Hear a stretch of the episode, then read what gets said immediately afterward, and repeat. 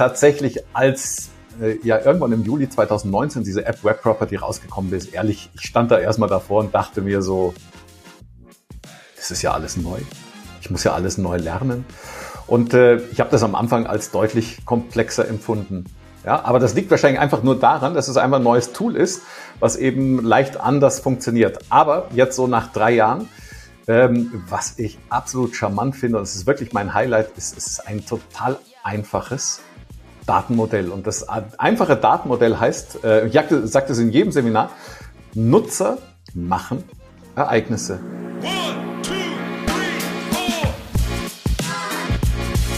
So, herzlich willkommen zu unserem 121 Stunden Talk und wir haben heute tatsächlich eine Special Edition, weil Google Analytics 4 zwei Jahre alt geworden ist. Und ähm, deswegen, das wollten wir unbedingt äh, besprechen. Und äh, ich freue mich wahnsinnig, dass die äh, Michaela dabei ist und ähm, die Michaela, vielleicht ganz kurz, wenn ich dich in so zwei, drei äh, Worten vorstellen kann.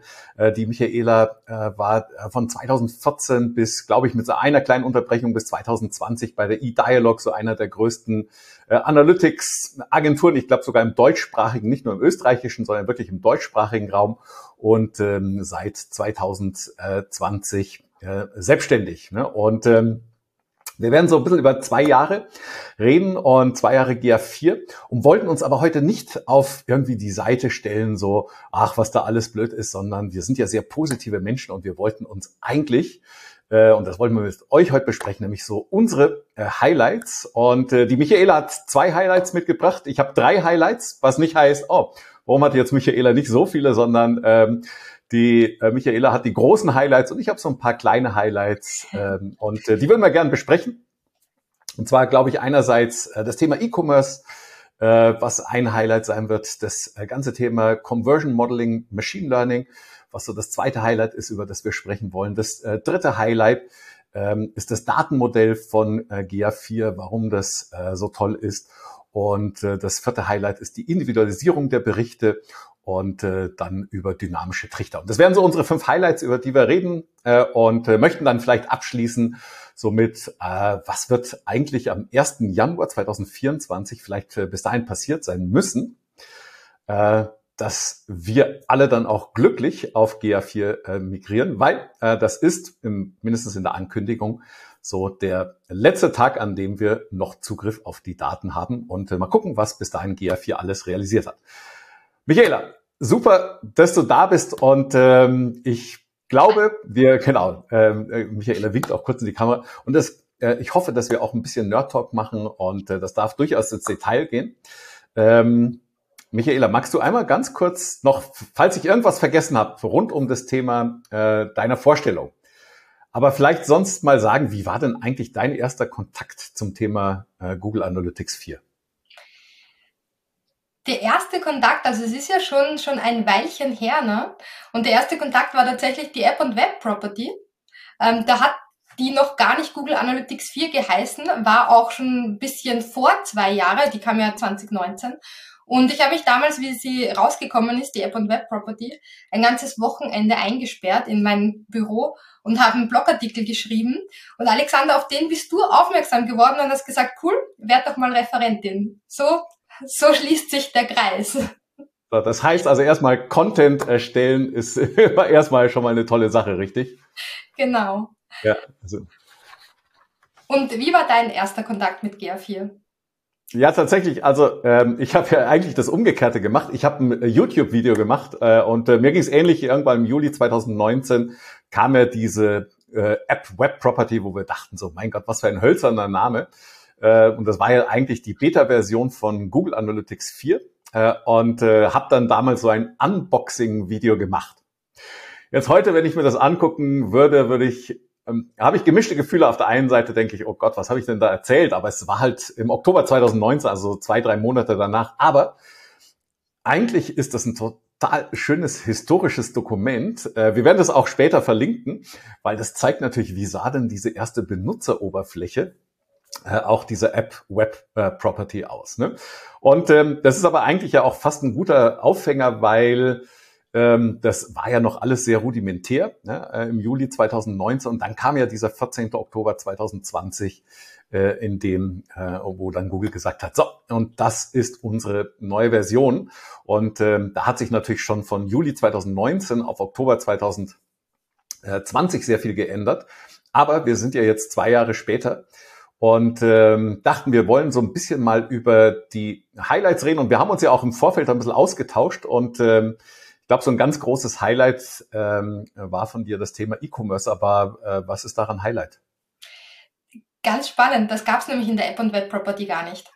Also die App und Web Property ist damals gelauncht worden ohne E-Commerce und die ganze Webanalyse-Welt hat aufgeschrieben, pff, da gibt's kein E-Commerce mehr. Und alle haben sich gewundert. Und mit Google Analytics 4 ist E-Commerce quasi wieder zurückgekommen. Und das war damals schon ein Highlight. Und ähm, tatsächlich hat sich viel verändert und gleichzeitig aber trotzdem gar nicht so viel. Also dieses E-Commerce-Feature aus GA4 ist ja sehr ähnlich dem Enhanced E-Commerce aus Universal Analytics. Also ein paar neue ähm, Metriken sind dazugekommen, wie äh, Erstkäufer und Predictive-Metriken und so weiter. Und auch ein paar neue ähm, Ereignisse sind dazugekommen, wie Card View und Add to Wishlist und so weiter. Also das ganze E-Commerce ist nochmal ein bisschen enhanceder worden als in Universal Analytics. Aber was sich halt wirklich geändert hat, ist ähm, das ganze, der ganze technische Hintergrund. Also diese ganze Data Layer Struktur dahinter hat sich eigentlich sehr ähm, stark geändert. Es wurde einfacher, weil der große Vorteil von Google Analytics 4 ist, finde ich, dass alles ein bisschen einfacher geworden ist. Also jetzt nicht nur ähm, im E-Commerce-Bereich, sondern äh, so generell. Wir sprechen dann später noch über das Event-Modell generell. Aber das ist eben das, was einfacher geworden ist. Zum Beispiel hat ja Universal Analytics äh, sehr objektbasiert gearbeitet. Das war alles sehr verzweigt im Data Layer.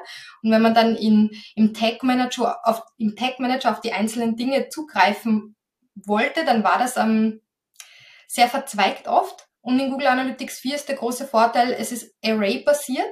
Es gibt nur mehr dieses, dieses Item-Array, da sind die ganzen Daten drinnen. Man kann relativ einfach darauf zugreifen. Und was noch ein Vorteil ist, Google haut ja immer wieder neue Features raus. Ähm, bis vor kurzem musste man dann noch sehr viel im Tag Manager rumfuhrwerken, damit das E-Commerce Tracking gut funktioniert. Jetzt gibt's einfach einen Button, ich hakel das an, ich will den Data Layer übernehmen ähm, und damit ähm, fließen die ganzen Daten in GA4 rein. Also Google arbeitet ständig an der Verbesserung und E-Commerce Tracking wird immer, immer einfacher. Und für mich ist das eigentlich ein, ein Riesen-Highlight. Es ist ja so, ähm, und du weißt, Michaela, wir kommen ja beide so aus unterschiedlichen äh, Perspektiven. Du bist ja eher so auf der technischen Seite, äh, auf der Implementierungsseite und ich bin ja eher so auf der betriebswirtschaftlichen Seite, also in der Auswertungsseite. Und ähm, jetzt hast du ja gerade gesagt, so ein bisschen so, was dein Highlight ist rund um das Thema E-Commerce. Jetzt nur, um es zu verstehen. Ähm, heißt es, dass ich eigentlich mehr oder weniger die gleichen Zahlen habe, aber es ist für die Entwickler einfacher geworden in der Implementierung? Genau, eigentlich genau so ist es. In der Analyse selbst hat sich im Vergleich zu diesem Enhanced E-Commerce Universal schon was geändert. Also es ist besser geworden. Wir haben mehr, sehen mehr Dinge im Interface. Aber ganz wichtig ist auch, ähm, dass die Entwickler sich einfach beim Setup und der Implementierung von Google Analytics Data Layer machen. Und das ist mit GA4 deutlich einfacher geworden. Ja. Und das ist ja fast eigentlich so, wenn, wenn wir mal überlegen, ich hatte ja so mein Highlight, ne, und das ist kein so ganz einfaches Highlight, nämlich dieses Datenmodell. Ja, und ähm, ich möchte das aber ein bisschen vielleicht als, als Übergang nehmen, äh, weil tatsächlich als äh, ja irgendwann im Juli 2019 diese App Web Property rausgekommen ist, ehrlich, ich stand da erstmal davor und dachte mir so, das ist ja alles neu. Ich muss ja alles neu lernen. Und äh, ich habe das am Anfang als deutlich komplexer empfunden. Ja, aber das liegt wahrscheinlich einfach nur daran, dass es einfach ein neues Tool ist, was eben leicht anders funktioniert. Aber jetzt so nach drei Jahren, ähm, was ich absolut charmant finde, und es ist wirklich mein Highlight, ist, es ist ein total einfaches Datenmodell. Und das einfache Datenmodell heißt, äh, ich sage das in jedem Seminar, Nutzer machen Ereignisse. Und das ist es eigentlich. Ne? Und dann ein Ereignis besteht wieder aus einem Ereignisnamen und ähm, bis zu 25 Ereignisparametern. Und die grundlegende Zahl, die wir eigentlich brauchen, ist die Ereignisanzahl. Ja? Und so einfach ist erstmal das Datenmodell. Und ähm, das klingt jetzt vielleicht noch nicht so ganz einfach, ist es aber, wenn man das nämlich mal so ein bisschen vergleicht mit der alten äh, Universal Analytics Welt, äh, weil das einzige, was ja Universal Analytics konnte, war einen Seitenaufruf messen. Ja? Und äh, wenn ich jetzt mal das Datenmodell vergleiche, hieß das ja früher, Nutzer machen eine Sitzung und innerhalb der Sitzung machen sie Seitenaufrufe. Es sei denn, du möchtest irgendwas tracken, was kein Seitenaufrufe ist, dann brauchst du ein Ereignis und dieses Ereignis, ähm, das kannst du dann festlegen in der Ereigniskategorie, in der Ereignisaktion und im Label. Aber wenn du eine vierte Information brauchst, dann musst du eine benutzerdefinierte Definition hinterlegen und wenn du noch irgendwas mit Social und du hast so Social Buttons, dann kannst du noch etwas und hinterlegen, das Social Interaction zeigt. auch ein Ereignis und funktioniert auch wieder anders. Und dann gibt's noch Errors und Exception, Exception, Exception. Ja. Genau, und das war nämlich eigentlich, äh, und das könnte man noch auf die Spitze treiben und sagen, Achtung bitte äh, und liebe Entwickler ähm, oder wer auch immer Ereignisse implementiert, wenn ihr so ein Ereignis äh, implementiert, dann bitte achtet darauf, äh, wie ihr den sogenannten Non-Interaction Value festlegt, ob auf True oder False. Und alle, die jetzt zuhören und äh, irgendwann mit, mit dem Thema zu tun hatten, wussten, damit kann man sich eben massiv die Daten verändern, sowas wie zum Beispiel die Abschwungrate oder die Sitzungsdauer, also äh, Fundamentalmetriken. Und eigentlich, ähm, natürlich haben wir uns gewöhnt an so ein Tool, ja, und äh, wussten, wie wir damit zurechtkommen, aber es war unglaublich komplex. Jetzt ist es, Nutzer machen Ereignisse und ein Ereignis definiert durch einen Ereignisnamen und bis zu 25 Parametern. Und es gibt eben sechs Out-of-the-Box-Ereignisse, äh, wo auch viele Unternehmen vielleicht gar nicht mehr hingehen müssen und sagen, ach, ich musste irgendwelche Scroll-Events oder Timing-Events oder was auch immer implementieren, äh, sondern das kommt eben out of the box äh, schon über GA4. Und das finde ich tatsächlich einen, einen, großen Aspekt, weil das oft vielleicht 80 Prozent der Implementierung eh schon äh, ausmacht, mit, dem, mit der einen Ausnahme das ganze Thema äh, E-Commerce. Ne? Äh, ich weiß nicht, ob das jetzt nur für mich so ein Highlight ist, und ähm, aber äh, selbst als Nicht-Entwickler äh, habe ich gesagt, es ist eigentlich, wenn man es einmal verstanden hat, ein total nachvollziehbares Datenmodell, äh, mit dem man eben dann auch seine Daten aufbaut. Und es ist mega flexibel gleichzeitig. Also es ist einfach und gleichzeitig aber super flexibel, weil man ist nicht mehr an dieses starre Modell Category Action Label gewöhnt oder muss sich immer daran orientieren, sondern man kann sich einfach selbst aussuchen, wie diese Parameter heißen, wie der Eventname heißt. Es ist einfach unheimlich flexibel. Also einfach und flexibel.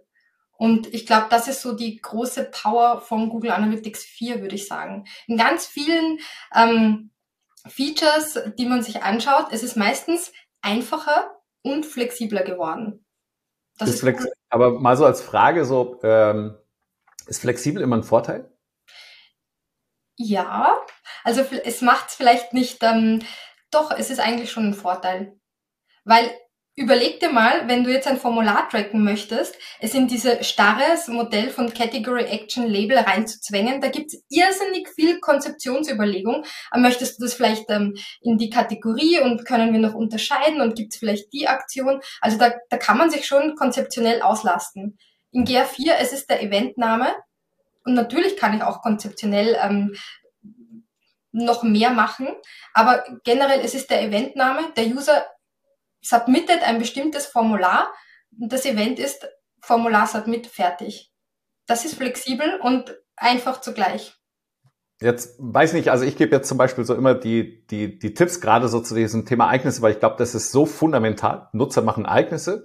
Und äh, wer es jetzt nicht mehr hören kann, es kann sein, dass ich es noch dreimal wiederhole, aber weil das halt so, äh, äh, so wichtig ist, ähm, ich glaube, die größte Arbeit, die man jetzt investieren muss, ist tatsächlich in wie benenne ich denn diese Ereignisse? Ja, und es gibt ja diese äh, sechs out of the box, äh, sowas wie den Page View oder äh, den Download oder den Scroll, ne? ähm, aber äh, die sind ja schon mal vorgegeben. Aber dann habe ich ja vielleicht so Situationen, wo ich sage, oh, ich möchte zum Beispiel mal einen Newsletter benennen. Ja, und äh, das äh, bin gespannt, wie, wie deine Einschätzung ist, aber ich sage dann immer, den, egal mit wem ich spreche, sag, überlegt euch da wirklich eine gute Namenskonvention und schaut euch mal äh, bei Google äh, sucht man einfach äh, unter automatische Ereignisse GA4 und unter Benutzer, äh, unter empfohlene Ereignisse GA4, wie eigentlich äh, Google vielleicht so einen gewissen Standard äh, schon geschaffen hat und richtet euch vielleicht nach dem. Ihr müsst es nicht, aber vielleicht ist es ein guter Startpunkt. Das ist ja der große Vorteil an Google Analytics 4. Google gibt da schon eine gewisse Namenskonvention vor und sagt, ähm, Ereignisse werden grundsätzlich immer klein geschrieben und Wörter werden mit so einem Underscore getrennt, also Newsletter Underscore Submit zum Beispiel. Und was auch sehr fein ist, aber da hält sich Google nicht so ganz selbst an die Nomenklatur, ist, ähm, er sagt immer, also Google sagt immer Object Action. Also ich habe zuerst das Objekt Newsletter underscore Action Submit. Wäre aber bei Generate Lead zum Beispiel auch genau. nicht so, oder? Leider hält sich da Google selbst nicht dran, aber man muss ja nicht ähm, alle quasi Fehler von Google nachmachen, sondern kann sagen, ich entscheide für zusätzliche Ereignisse, die ich halt in meiner GA4 Property tracken möchte, mich an Object Action zu halten und ähm, definiere die Ereignisse immer so. Und dann bekomme ich automatisch eine sehr, sehr schöne, sehr einfache Nomenklatur hinein. Und ich finde es ganz, ganz, ganz, ganz, ganz ganz wichtig, eine schöne einheitliche Nomenklatur zu etablieren, ähm, weil nur so ähm, bleibt die GA4 Property aufgeräumt und man kann ähm, flexibel analysieren und hat die Daten halt schön in Analytics drinnen sozusagen. Aber ganz kurz nochmal, Nomenklatur ist ja für dich, das heißt zum Beispiel eben Purchase, ja, das kommt aus dem E-Commerce, das ist fest, das kann man jetzt gar nicht ändern. Dann genau. gibt's aber auch solche Dinge wie zum Beispiel, es heißt dann irgendwie Video Start, ja, äh, wenn man ein Videoereignis hat. Äh, oder, und das wäre so ein empfohlenes Ereignis, Generate Lead. Da könnte man jetzt über dieses Object Action äh, diskutieren. Ähm, Frage dazu, wenn jetzt mal so aus deiner Perspektive, ähm, Deutsch oder Englisch? Also du schaffst jetzt irgendein neues benutzerdefiniertes Ereignis. Ähm, Jetzt hat Google ja schon so eine gewisse Nomenklatur vorgegeben, ja, aber äh, jetzt könnte man ja das zum Beispiel trotzdem äh, Object wäre, äh, keine Ahnung, äh, und Action. Äh, ich habe erstelle Newsletter oder äh, in der Richtung machen. Wie, wie, wie stehst du da dazu? Ich bin schon bei vielen äh, Projekten dazu übergegangen, das einfach auf Englisch zu machen, weil dann habe ich es ähm, nochmal schöner, einheitlicher genauso wie, wie Google das macht, weil Google ist ja auch auf Englisch, aber es ist nicht zwingend notwendig. Also wenn man halt in Universal alles auf Deutsch ähm, hatte und sich mit Deutsch wohler fühlt, dann würde ich das auch weiterhin auf Deutsch tracken, ist ja okay. Ich mhm. denke halt wichtig ist nur, dass man sich dran hält, dass Ereignisnamen oder auch die Parameter immer klein geschrieben sind, Wörter getrennt mit Underscore und dass man sich so ein Object Action, Action Object für sich selbst überlegt, ähm, dann glaube ich, hat man alles richtig gemacht. Ja. Ähm, ich habe das nur letztens gesehen, ähm, da hatte jemand die alte Welt, also äh, Ereigniskategorie, Aktion und Label einfach mit übernommen und sagen, okay, meine neuen Parameter heißen ähm, Event underscore Category, Event underscore Action, Event äh, underscore Label. Ähm, ist, das ist komisch, oder? Das, das ist, ist, eigentlich so die Nachteile der alten Welt in die neue Welt übergebracht, genau. oder? Das finde ich jetzt auch nicht so gut. Aber du wahrscheinlich auch nicht, Alexander, oder? Genau, also das sollte jetzt nicht so, hey, äh, aber ich glaube, das Wichtige ist, es ist jetzt so ein wahnsinnig guter Zeitpunkt, sich mal wirklich über eine gute Namenskonvention Gedanken zu machen. Und ähm, im Vergleich zu früher konnte man eben, äh, das hieß halt Ereigniskategorie, was auch immer Ereigniskategorie bedeutet. Und jetzt muss man irgendwie ja danach über eigentlich die Werte raten, was eigentlich Kategorie bedeuten könnte. Ja. Jetzt können wir eigentlich auch dieses Thema Ereigniskategorie so benennen, wie wir das wollen. Also beispielsweise, wir hätten ein Ereignis, das heißt Generate Lead, ja, und jetzt möchte ich zum Beispiel äh, wissen, welche Art von Lead das war. Ja, das könnte ja zum Beispiel ein Kontaktformular sein, das könnte ja auch eine Bewerbung, ist ja auch irgendwie ein Lead. Und äh, das könnte dann äh, vielleicht auch eine Demo-Version äh, heißen. Und jetzt kann ich mir überlegen, wie nenne ich dieses, diesen Parameter? Und ja, vielleicht heißt der ja dann zum Beispiel Lead underscore Type. Ja, und die Werte heißen dann von mir aus Sales, ähm, Application und äh, Test oder Test-Version. Ja, ähm, und das konnte ich ja gar nicht machen, sondern ich musste immer mit diesem Ereigniskategorie, Aktion und Label irgendwie leben und irgendwie versuchen, meine Werte damit äh, unterzubringen. Ja? Und das war so eigentlich so, das, glaube ich, dieses zweite große Highlight. Es ist, wenn man es, glaube ich, einmal verstanden hat, Nutzer machen Ereignisse und es besteht aus einem Ereignisnamen und Parametern, dann äh, versteht man plötzlich so, wie äh, das Gesamt aufgebaut ist. Ne? Und das war eigentlich so ein bisschen so das, das, das zweite Highlight. Ähm, was war denn dein, dein nächstes Highlight? Mein zweites Highlight sind die ganzen Modelings oder auch vielleicht der größer gefasst das ganze Thema Machine Learning. Das wird so immer ein bisschen angehatet mit Blackbox und man versteht nicht, was Google macht und da passiert irgendwas und Magic Magic. Und das ist es in gewisser Weise auch. Also Alexander, du hast dich ja begonnen, äh, da reinzufuchsen und ein bisschen mehr in diese, diese Modelings und Machine Learning Algorithmen. Das ist mir zu, zu viel Statistik, da steige ich auch aus. Ähm, aber ich denke, dass das ein sehr großer Mehrwert von Google Analytics 4 ist, weil, also ich schweife mal ein bisschen aus, aber damit man das gut versteht, ähm, weil ganz viele Kunden oder auch in den Seminaren ähm, sagen dann, dann viele Teilnehmer, ja, dann steige ich halt um auf Matomo und wie die ganzen anderen Tools heißen. Aber diese Tools haben eben nicht diesen gigantischen Machine Learning ähm, Aspekt drinnen, der heute vielleicht noch nicht perfekt funktioniert, so wie das ganze Google Analytics 4 dort und da noch nicht immer alles perfekt funktioniert. Es ist ja auch erst zwei Jahre alt. Aber Google baut auf, diese Algorithmen werden besser und zukünftig ähm, wird das ein ganz ein wichtiger Teil werden, weil wir, wir haben halt solche Probleme und Herausforderungen wie Datenschutz. Wir brauchen einen Cookie-Banner und User ähm, klicken auf Ablehnen. Das ist, das passiert und das ist branchenabhängig. Ich hatte letztens einen Kunden, da passiert das zu 90 Prozent. Also in der Webanalyse bleiben 10 Prozent der Daten übrig. Was willst du damit machen? Also du kannst ähm, nicht mehr viel machen.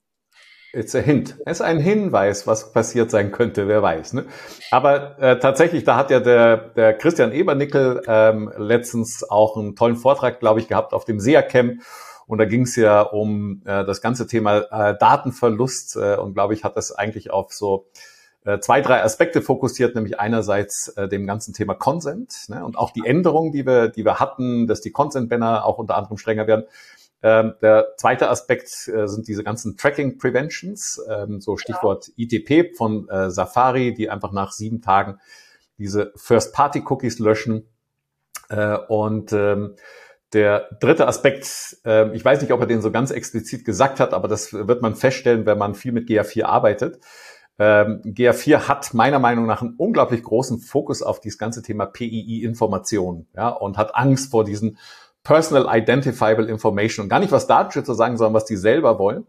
Und ähm, das heißt, äh, sobald man vielleicht über irgendeine Analyse auf Personal Identifiable Data äh, zurückschließen könnte, merkt man, dass man durchaus so ein paar Herausforderungen immer hat, dass äh, plötzlich die Daten nicht verfügbar sind. Ähm, äh, Stichwort, glaube ich, war vor ein paar Wochen äh, der neue äh, Google Ads Suchanfragenbericht, der eben deutlich limitierter ist. Ne? Da stehen einfach nicht mehr so viele Dinge drin, weil man natürlich auch über eine Suchabfrage zurückschließen könnte. Aber das heißt ja auch ein bisschen Datenverlust, ja, weil wir nicht mehr eben ganz diese Datenvielfalt haben. Ja. Und ähm, mal jetzt mal so als als als Frage, ähm, ist das das Conversion Modeling, ist das so ein so ein Default, wo man sagt, äh, ist immer mit drin oder äh, wie würde man das überhaupt reinkriegen?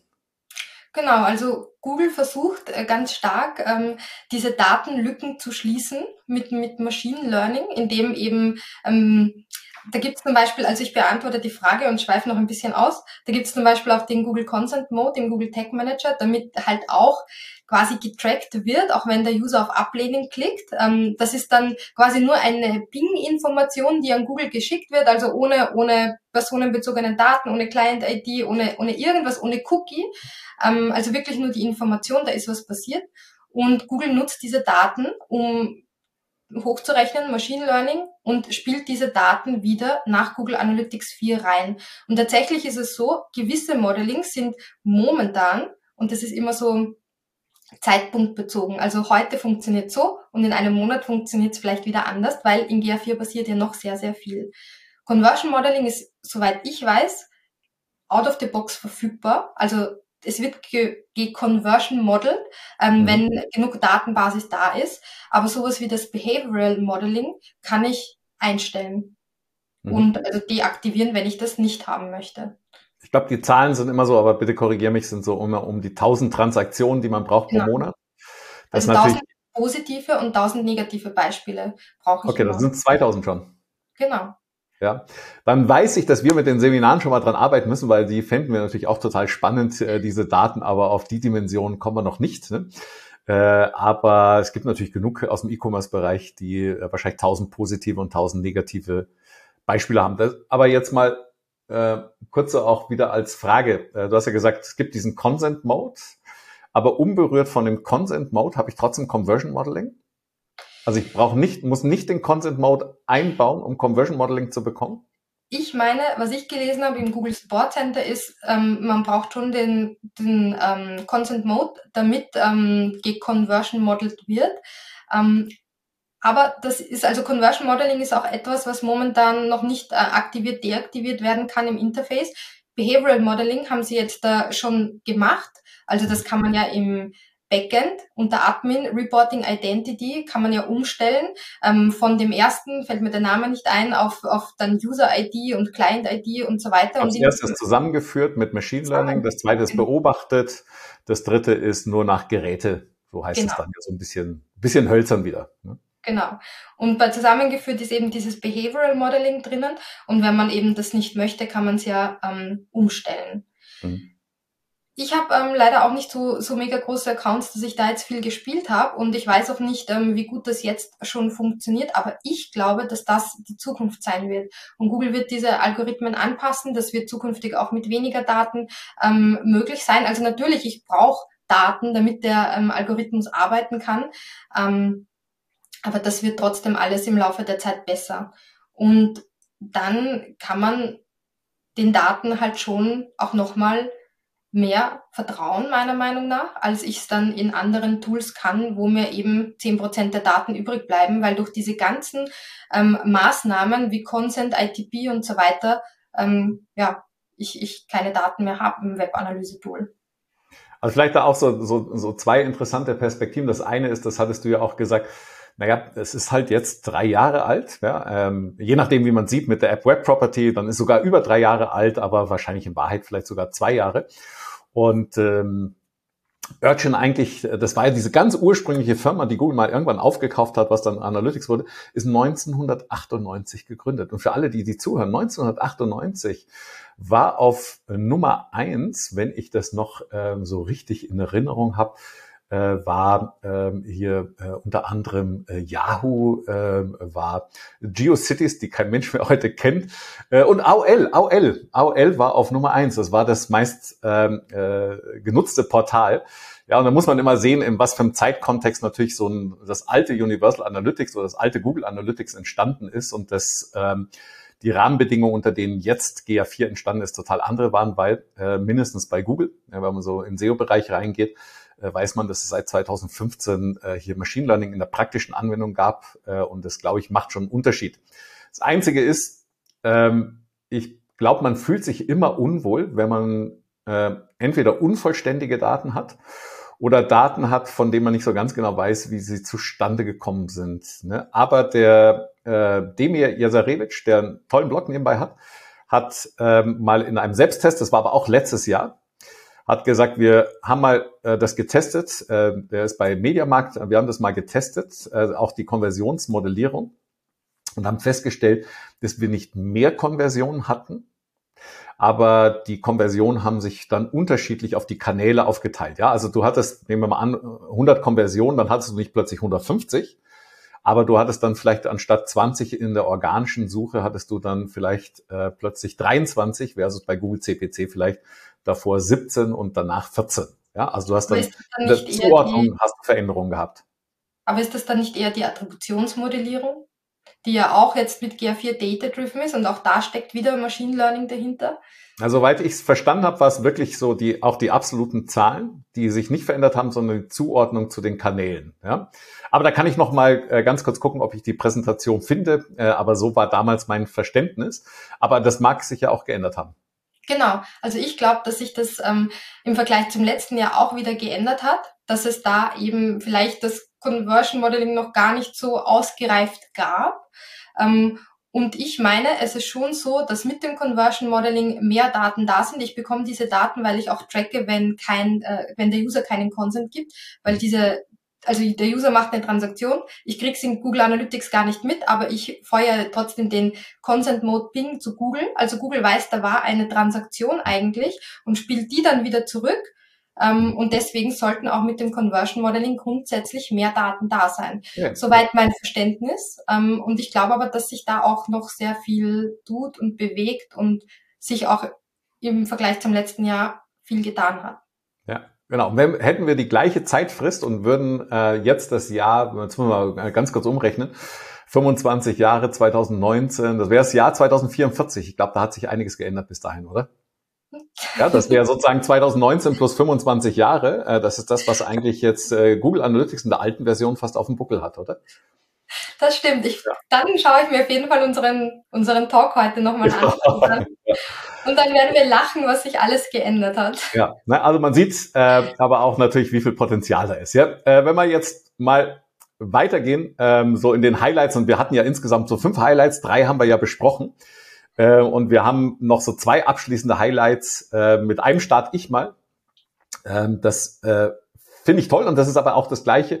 Das ist äh, nämlich Flexibilität, das ist die Individualisierung der Benutzeroberfläche. Ja, man konnte in Universal Analytics Dashboards bauen. Ja, man konnte benutzerdefinierte Berichte bauen. Ja, was man aber nicht machen konnte, man konnte nicht seine Benutzeroberfläche ja, verändern. Ja, das geht jetzt. Das äh, hieß so ganz ursprünglich mal Bibliothek. Das heißt jetzt Mediathek. Und äh, ich habe eigentlich mehr oder weniger so zwei fundamentale Möglichkeiten. Ich kann einzelne Berichte, kann ich mal so eine Dimension hinzufügen und vielleicht auch mal ein oder zwei Metriken oder kann mal die Metriken verändern, dass ich zum Beispiel bei so einem Google Ads Bericht sage, oh, ich hätte gern den Return on Advertising Spend, den ROAS, den hätte ich gleich gern ganz am Anfang in der ersten Spalte, ja, oder in der zweiten Spalte.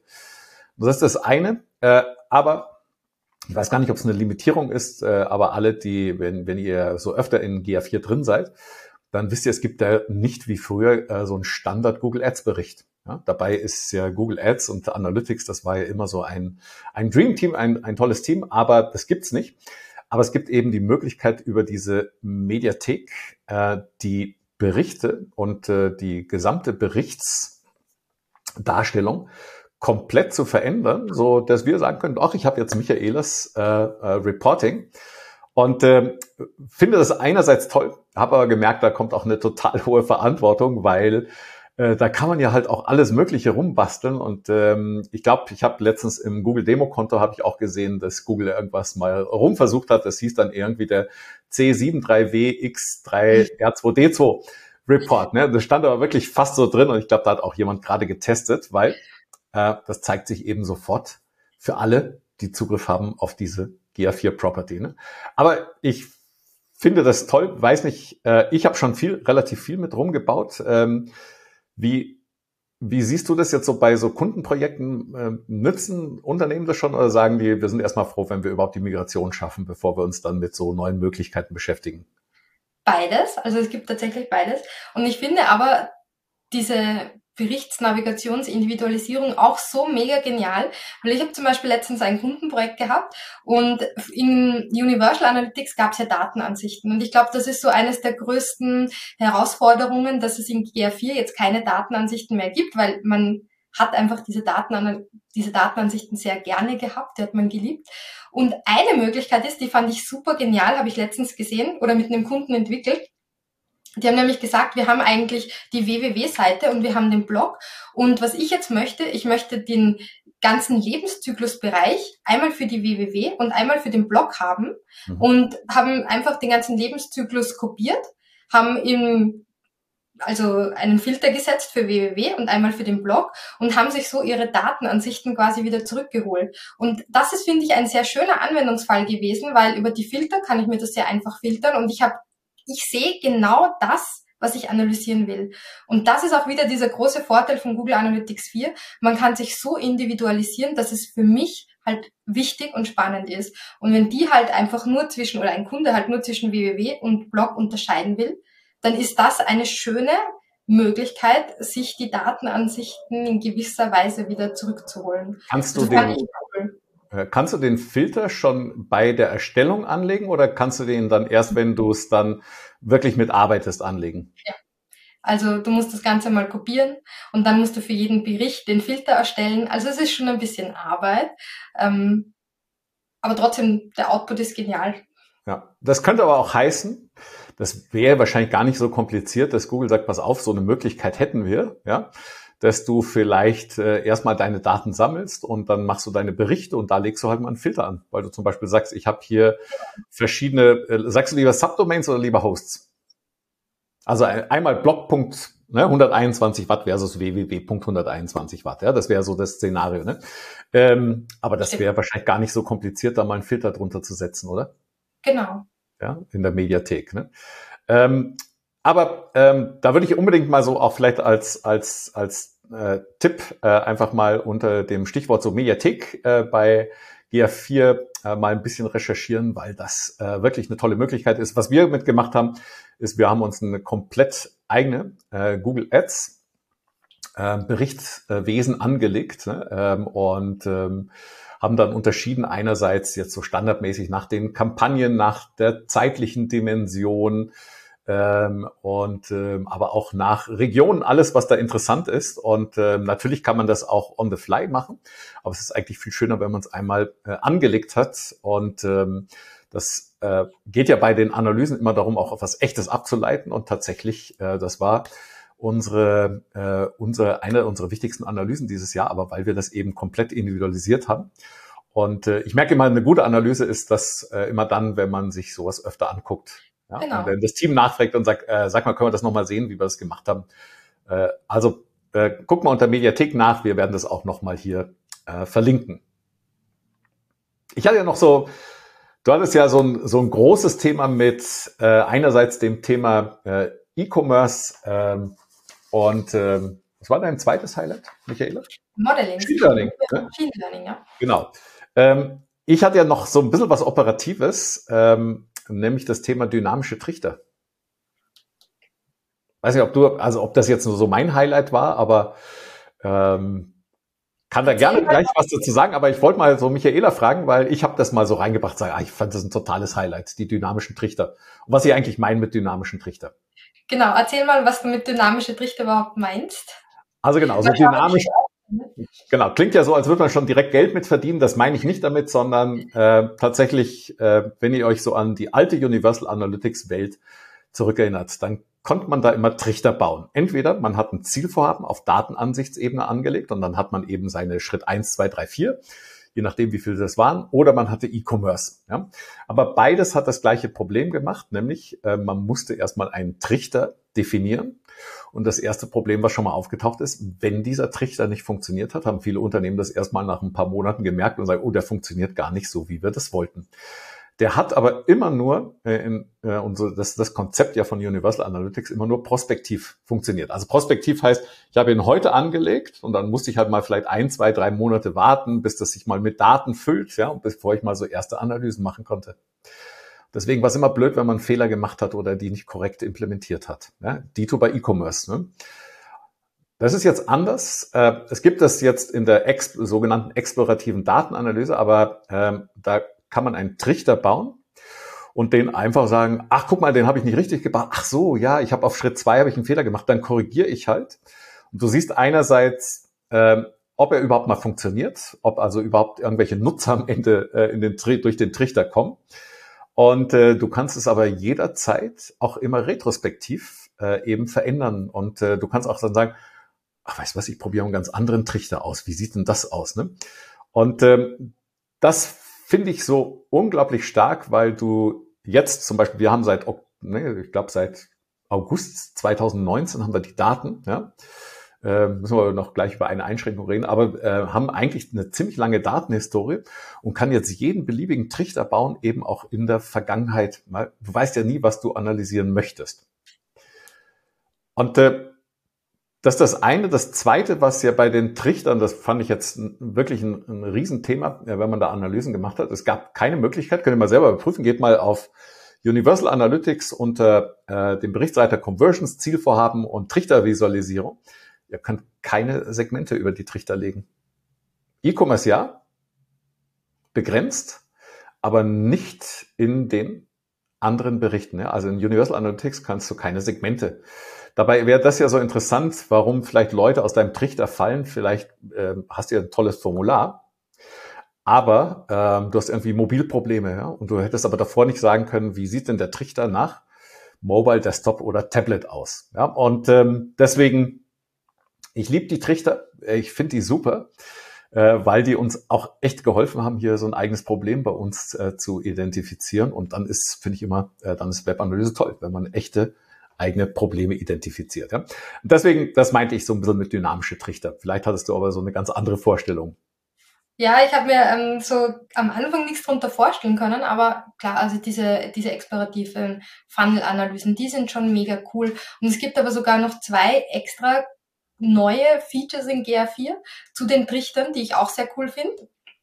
Trichter im Zeitverlauf. Das finde ich sehr spannend. Also man kann ja diesen, diesen Trichter, der immer so ähm, aufgebaut ist im Balkenform sozusagen in einem Zeitverlauf darstellen lassen. Und ich finde das sehr schön, wenn man sehr lange Zeiträume analysiert, dann sieht man auch mal, ob es da irgendwie Tracking-Lücken gab, ob es da irgendwie, ob da irgendwas passiert ist, was in der Zeit passiert ist. Also man kann dann den Funnel nochmal schöner darstellen und ähm, tiefer analysieren. Und das zweite coole Ding ist, man kann ja umschalten auf Zeit, die zwischen den Funnel Steps passiert. Dann sehe ich nicht, ähm, wie viele User vom ersten zum zweiten Funnel Step gehüpft sind, sondern wie viel Zeit vergangen ist. Und das ist auch ganz spannend, wenn man analysiert, ähm, wie lange die User brauchen, um zum Beispiel diesen Checkout-Schritt oder diesen ganzen Checkout-Funnel im E-Commerce zum Beispiel zu durchlaufen. Das finde ich auch sehr, sehr cool. Also Google hat es nicht nur schöner und flexibler gemacht, sondern auch noch neue Features hinzugefügt und ich muss das immer wieder sagen, das ist die Power von Google Analytics 4. Es ist flexibel und es ist schön und man kann echt coole Analysen machen. Hm. Mensch, jetzt haben wir so eine totale Jubelsendung, oder? Yeah, GA4, super. Aber äh, also es gibt auch genug Kritikpunkte, das muss man auch sagen. Und wir dachten aber erstmal so, das Netz ist voll von, ah, ich mag das nicht. Ich finde aber so, ein Teil ist, glaube ich, immer, äh, ist immer, sobald ein neues Tool kommt oder so eine Umstellung, ja, natürlich, wir lieben das alle, äh, wenn wir an so ein Tool gewöhnt waren und wenn wir jeden, jeden Bericht kannten und wie die Definitionen sind. Ne? Ähm, es gibt aber auch wahrscheinlich so einen Aspekt, äh, und ähm, wir wollen ja GA4 gratulieren und sagen herzlichen Glückwunsch. Gäbe es denn aber so ein paar Sachen, äh, wenn wir jetzt mal so zum Abschluss kommen? Ähm, wir haben den 1. Januar 2024, ja, und hoff hoffentlich hast du dann gerade schön Silvester gefeiert in Wien. Aber nehmen wir mal an den 2. Januar, ja, und mindestens in der offiziellen Kommunikation ist, ähm, es gibt keinen Zugriff mehr auf die alten Daten. Was, äh, was müsste eigentlich oder ich weiß nicht, ob ich sagen soll, was würdest du dir wünschen von dem Geburtstagskind? Oder äh, gäbe es so ein paar Sachen, wo du sagst, ähm, abseits mal unserer Probleme, die wir beim Umstieg auf ein neues Tool haben, was, was wäre aber wirklich vielleicht auch ähm, inhaltlich wichtig, was äh, Google bis dahin können müsste?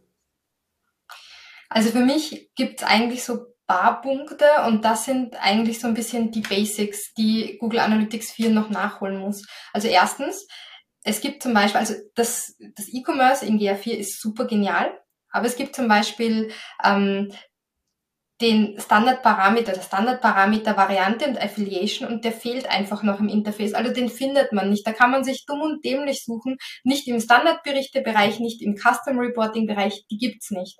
Und das ist halt doof.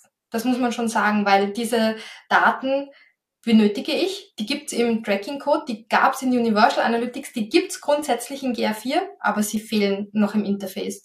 Mhm. Und da muss ähm, Google halt einfach auch die Hausaufgaben machen und die Basics ordentlich nachziehen, damit man auch ordentlich in GA4 arbeiten kann. Also das ist das, das eine. Ich würde mir noch was anderes wünschen im E-Commerce-Bereich. Ja. Und zwar die Product Scoped Custom Dimensions, die gibt's nämlich nicht, die gab's in Universal Analytics. Die fehlen mir und die tun ein bisschen weh, weil die benötige ich auch für gute Analysen und für gute ähm, Erweiterungen oder Tracking-Erweiterungen. Was ist eine Product Scope Dimension? Eine Custom Dimension, die direkt auf Produktebene gespeichert ist. Und ein schönes Beispiel sind zum Beispiel die die Marge von einem Produkt. Also Produkt hat eine Marge, die kann man ja auch mit tracken in Google Analytics und dann kann ich schöne ähm, Audiences auf ähm, Audiences bauen für Google Ads auf kalkulatorische Kosten oder, oder Gewinn. Das ist ja für Google Ads sehr, sehr spannend. Aber das geht halt nur, wenn ich die, die Marge halt auf Produktbasis mitspeichere. Und es gibt Möglichkeiten, da jetzt Workarounds zu machen und das über serverseitig Daten. Schön wäre einfach eine Product Scope Custom bei Menschen. Hm. Das wäre schön. Wir wechseln uns mal ab. Ich habe auch hier so, ich habe so ein paar Sachen. Genau. Ähm, ich habe gesagt, ich, vielleicht habe ich das aber auch übersehen, aber es gibt ja seit Juli ähm, diesen Jahres gibt es eine Nutzer- und eine Sitzungskonversionsrate. Ja? Und Konversionsrate ist ja wirklich so eine, was, eine Basis für, für Webanalyse, weil ja nicht jeder unbedingt E-Commerce hat, sondern manche haben ja auch einfach nur so ein Kontaktformular und sagen, das ist unsere wichtigste Transaktion. Ich habe so einen Blogartikel äh, auch geschrieben rund um das Thema, äh, aber das ist gar nicht so leicht erstmal zu verstehen. Das ist jetzt eine Nutzerkonversionsrate und eine Sitzungskonversionsrate. Aber das ist tatsächlich so, wenn man jetzt mal den Vergleich mit der alten Universal Analytics Welt macht, dann merkt man immer, ähm, das ist halt so eine Gesamtkonversionsrate, die man hier äh, festmacht. Und ähm, eigentlich wäre es schön, wenn man die auf Einzelereignis beziehungsweise auf das einzelne Conversion-Ereignis runterbrechen könnte.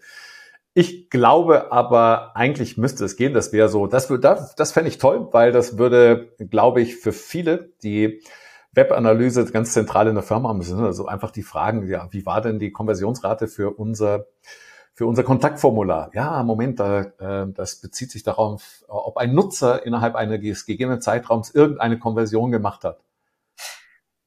Verstehe ich nicht. Ja, ne, das führt das, äh, aber das sind so die Fundamentalfragen und die muss GA4 beantworten können. Das wäre so meins, was ich mir wünschen würde. Äh, kann man aber vorstellen, dass das nicht zu kompliziert ist. Glaube ich auch, dass das alles gehen wird. Also ich glaube auch, dass, dass quasi meine Wünsche erfüllt werden. Ähm, ich glaube halt, dass Google Analytics wieder noch die eine oder andere oder Google dann noch ein bisschen Zeit benötigt, um eben diese Hausaufgaben ordentlich zu machen, weil sie sich halt auch auf sehr advanced Themen fokussieren, wie eben das ganze Thema Modeling, die ganzen Datenschutzthemen. Also da gibt's einfach viele, viele Baustellen und deswegen sind halt noch ein paar Wünsche offen. Darf man aber auch nicht, nicht böse sein, weil Google Analytics 4 ist halt trotzdem erst zwei Jahre alt. Mhm. Und du hast das letztens in, im Briefing so schön gesagt, Alexander. Du hast gesagt, GR4 ist ein bockiger Teenager. Und ich finde, genau das passt. Also dort und da funktionieren Dinge nicht, wo man sich denkt, also das gibt's ja. doch nicht, das muss er doch schon verstanden haben. Und das denkt man ja so bei den so ein bisschen, was interessiert mich mein Geschwätz von gestern, oder? Ne, also wenn Dinge plötzlich anders heißen, ne? wenn es dann äh, erstmal irgendwie erweiterte Berichte, explorative Datenanalyse, ja, und dann äh, verändern sich Dinge im Interface.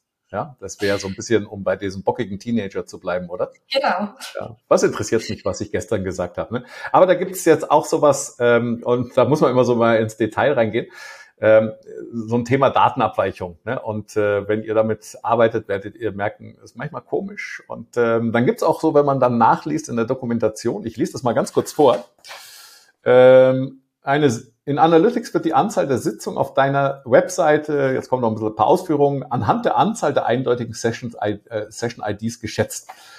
Ich weiß, das macht alle nervös. Ne? Wenn da irgendwas mit Schätzungen ist, ne, ähm, das macht nervös. Ja? Ähm, bin gespannt, ob sich das, ob sich das löst, ob das jetzt eher so Kinderkrankheit ist oder ob man sagt, nee, das ist einfach so von dem Modell gewollt. Ich schmeiß es mal so rüber, als manchmal ist es ja auch so eine Frage, wie du das einschätzt. Es ist einfach nur so, man stolpert darüber und denkt sich, ähm, äh, okay, Daten werden geschätzt, ja. Und eigentlich sind wir, wenn wir jetzt mal eigentlich dein Highlight-Thema Conversion Modeling heißt das ja auch, auf irgendeine Art und Weise werden Daten geschätzt. Ja. Da hast du recht. Ja. Aber nicht die Anzahl der Sitzungen. Ja. Also, ja, also es gibt Sitzungen und die, die, Definition ist ja auch sehr, sehr schön ähm, im Support Center nachzulesen, was eine Sitzung ist, wie sich das definiert und wie auch da der Unterschied vielleicht zu Universal Analytics ist. Und da möchte ich oder wünsche ich mir eigentlich keine, keine Hochrechnung, weil ich denke, auf dieser Ebene ist es nicht notwendig. Hm. Gewisse andere Dinge sind aber halt schon notwendig. Ja, also wir brauchen irgendwo Exaktheit der Zahlen, dass wir dann auch Vergleiche machen können, sagen, äh, hier sind sie gleich, hier sind es 1000, hier sind es 1000, hier sind es 1000 Sitzungen. Ne? Ähm, ich habe noch sowas Letztes ähm, und ähm, ich habe letztens auf einer Konferenz habe ich den Simo Haber getroffen. Wir haben ein bisschen geredet und es ist lustig, wir hatten so ein bisschen unterschiedliche Meinungen und ich hatte gerade Angst um meine Meinung, äh, aber ich habe gesagt, ich mag ich mag eigentlich die Standardberichte lieber, weil die zuverlässiger sind von von den Daten. Ne? Das erkennt man immer, wenn oben das äh, wenn es grün leuchtet, dann weiß man, äh, die Daten stimmen im Großen und Ganzen, wie abseits dieser Schätzung. Aber wir haben ja eine Riesenlimitierung äh, in den explorativen Datenanalysen, weil es gibt äh, hinten in den Einstellungsmöglichkeiten diese zwei Monate und die 14 Monate. Die zwei Monate, bitte Achtung, wenn ihr so eine Integration macht, ist immer Default, ne? also was ich mindestens festgestellt habe. Und man kann auf 14 Monate setzen. Jetzt könnte man glauben, naja, es also wahrscheinlich irgendwas mit Datenschutz zu tun, ja, ähm, aber das ist gar nicht das Thema, weil es gibt ja die äh, 360-Version, die bezahlte Version, und da kann man sehr wohl bis zu 50 Monate, ne, wenn man natürlich den Konsent der Nutzer hat, sie aufmerksam gemacht hat, etc. Also ist ähm, vielleicht die Begrenzung hat viel mehr damit zu tun, dass es jetzt eigentlich ein, vielleicht, ich sage mal vorsichtig, ein gewisser Anreiz ist, auf die 360-Variante zu gehen, auf die Premium-Variante. Und das kann schon auch sein, weil ähm, ich habe keine exakten Zahlen, aber Google hat ja die 360-Variante etwas günstiger angelegt als in GA4, als es in Universal war. Ähm, und so ist es halt auch für mittelständische Unternehmen ähm, leistbarer geworden, auf 360 mhm. zu switchen, was halt auch den großen Vorteil hat, dass da irrsinnig viele SLAs und Terms of Service und solche Backen an ähm, Verträge, die da unterschrieben werden, was natürlich wieder dann besser für Datenschutz und so weiter ist. Ähm, deswegen kann das schon auch ein Anreiz, Anreiz sein. Ja, absolut. Genau, also ich habe ich hab so letztens gedacht, so auch für uns, weil wir haben keine äh, 360-Variante, aber ähm, ich könnte mir vorstellen, wir wären äh, nicht bereit, fünf Prozent unserer Umsätze fürs Tracking zu zahlen, äh, aber habe das mal so ein bisschen kalkuliert, so aus dem Bauchgefühl und kam dann so auf eine Zahl von 0,2 Prozent würden wir wahrscheinlich investieren. Und ähm, da kann mal jeder so für sich überlegen, ähm, äh, wie, äh, wie viel dann äh, bei euch vielleicht äh, so ein Tracking kosten dürfte.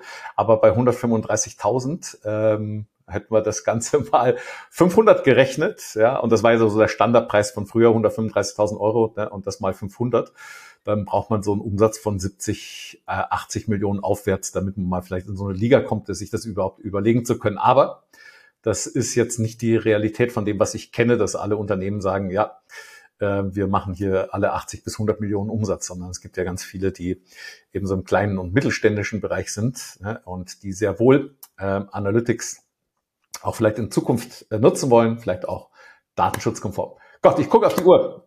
Ne? Aber Ein, zwei Punkte, letzte Sache noch. Gedanken. zwei ja. Gedanken noch zu dem einen Thema. Erstens, ähm, es ist ja ein bisschen günstiger geworden und zweitens BigQuery. Und wir haben jetzt nicht über BigQuery gesprochen, aber BigQuery ist super genial und das kann man aber eh nachlesen. Ja. Das war's. Ach, ne, und äh, ihr seht, äh, wir kommen ein bisschen zum Ende. Mensch, wir haben schon eine Stunde geredet, aber es ist so ein umfangreiches Thema und ähm, ich möchte jetzt noch so ein kleines Versprechen abgeben, weil ähm, da haben wir uns davor mal so ein bisschen Gedanken gemacht, weil ich glaube, so ein großes Thema ist, wie setzt man sich eigentlich mit diesen äh, äh, allem, was wir auch besprochen haben, beispielsweise, das waren ja noch fünf Highlights auseinander und jetzt könnte es sein äh, Ereignisse und Conversion Modeling und ITP. Und ähm, was wir vielleicht äh, demnächst äh, hier erstellen wollen in den nächsten Wochen, ist mal ähm, in guter alter Anlehnung, ich zeige das mal, an ein altes Buch äh, von Avinash Kaushik, äh, den, äh, einen der Superstars so aus der Web-Analysten-Szene. Und der schrieb mal ein Buch, ihr seht, das hat auch schon ein bisschen Patina, Web Analytics an Hour a Day. Ja, und äh, in der Überlegung vielleicht mal hier äh, GA4 äh, in One Hour a Day. Ja, äh, unsere ersten Schätzungen beruhen darauf, dass man ungefähr 121 Stunden äh, schon mal so für den äh, Entry-Level da rein investieren muss. Ja, das würde sich zufällig decken, genau mit unserem Format. Und in diesem Sinne, ähm, liebe Michaela, das war ein toller Talk, ähm, super spannend. Ähm, wir haben über die fünf Highlights geredet und möchte mich total bedanken bei dir. Äh, aber es hat eine gewisse Tradition. Unser Gast in dem Fall warst du das ja so unser, unser Gast. Äh, du hast noch mal so das letzte Wort. Also falls du noch sagst, ah, BigQuery, das hast du gerade noch rausgebracht, aber vielleicht gibt es irgendwas anderes, was du äh, noch allen Zuhörern mitgeben möchtest. Ja, Vielleicht nur einen Gedanken dazu, also dass man nicht ganz so streng zu Google Analytics 4 ist und sagt, ja, es hat ähm, Kinderkrankheiten, ja, es funktioniert alles noch nicht so gut, ja, es hat dort und da Bugs, aber ähm, Google Analytics 4 ist halt trotzdem erst zwei Jahre alt, es ist ein bockiger Teenager und man muss die eine oder andere Bockigkeit vielleicht noch wegstecken können. Meine Empfehlung ist immer ähm, noch, auch wenn jetzt der, das Shutdown-Datum von Universal Analytics bekannt ist, trotzdem Universal im Parallelbetrieb nutzen und dann vielleicht die ganzen tollen neuen Machine Learning Dinge in Google Analytics 4 schon mal ausprobieren. Backup hat man immer noch Universal Analytics ähm, und dann aber natürlich Fokus auf Google Analytics 4 und kann man eigentlich nur noch eins sagen, Happy Birthday! Ja, Happy Birthday, liebes Google Analytics 4. Und vielen Dank euch allen. Vielen Dank, Michaela.